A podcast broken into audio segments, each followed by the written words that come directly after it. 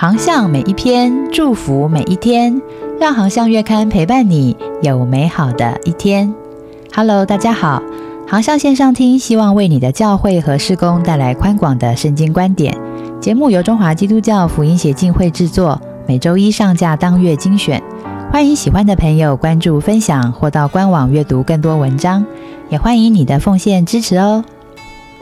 航向月刊九月号。老杨教练的教与练专栏，今天分享的文章是教练的生命素养同理聆听。作者资深教练夏中间牧师。同理聆听是现代人朗朗上口的名词，然而真正的同理聆听又有多少人了解呢？至于能够熟练的运用同理聆听的技巧来领导帮助人的，就更少了。所谓同理，是指有技巧的邀请对方说话，并且感同身受的聆听，在聆听中理解、感受对方的处境、感觉与期待，并且表达出理解。当对方被同理了，就能够产生出信任、安全感、认同，并且提升对问题的洞察、自觉以及自立解决的能力。而所谓的聆听，则是同理的先决条件。聆听要像一面镜子似的，辨识出倾诉者所面对的事件、想法、情绪、行为，还有期待等五方面的处境。当尼西米带领百姓重建耶路撒冷城墙的时候，众百姓说：“我们起来建造吧！”于是大家奋勇做这善功。当工程进行到一半的时候，许多百姓和他们的家人来向尼西米哭诉。有的说：“我们必须点压田地、葡萄园、房屋，才有足够的粮食来充饥。”有的则说：“我们被迫非得叫我们的儿女卖身去做奴隶不可。”尼西米这时候聆听到他们所面对的事件。这些百姓说：“我们跟我们的犹太同胞是同一种族，我们的儿女跟他们的儿女没有什么差别。为什么我们要向他们借贷，还要付高额的利息呢？”尼西米这时候聆听到他们心中的想法，因此这些百姓与家人向尼西米大大的呼嚎，埋怨他们的亲族同胞。这时候的尼西米聆听到他们的情绪，百姓无法忍受这样的困境，纷纷来向尼西米投诉抗议。尼西米聆听、了解他们的行为，百姓们希望债主可以免除借贷的高额利息。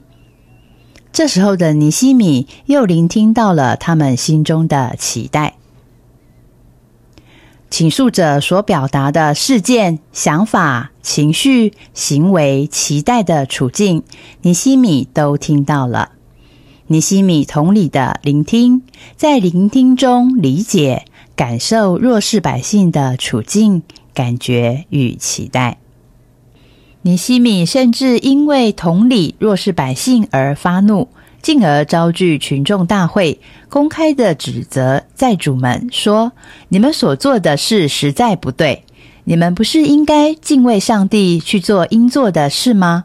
不要让我们的外族敌人有任何的借口嘲笑我们。”于是，在强烈的同理心之下，尼西米要求债主说。现在你们要把一切所有的债权一笔勾销，取消他们所欠的一切债务，无论是钱、是粮、是酒、是油，都不要他们还。要立刻把他们点押的田地、葡萄园、橄榄园和房屋还给他们。经文请参考《尼西米记》五章一到十三节。尼西米拥有同理、聆听，这是属灵领袖与生命教练的重要素养。让我们一起效法尼西米，学习操练感同身受的同理，静止式的聆听，成为属灵领袖与生命教练。还喜欢今天的航上文章吗？愿航上的文章祝福您有美好的一天。我们下一篇见。永清啊！台湾领袖高峰会有个来喽！二零二三台湾领袖高峰会即日起开放报名喽！今年的主题是随时随地起来领导。台北唯一官方场将在十一月十号至十一号举行，地点在台北大直夏凯纳灵堂堂。这是一场变革性的体验，能提高教牧领导的能力与信心。不论来自何种文化、职业、身份、宗教，只要对领导有负担，愿意承接成为领袖的挑战，都欢迎参加这场盛会。在这两天，您将接受十二位世界级的领导力大师的装备和激励。诚挚地邀请，让我们一起来影响世界。请上网搜寻“二零二三台湾领袖高峰会”。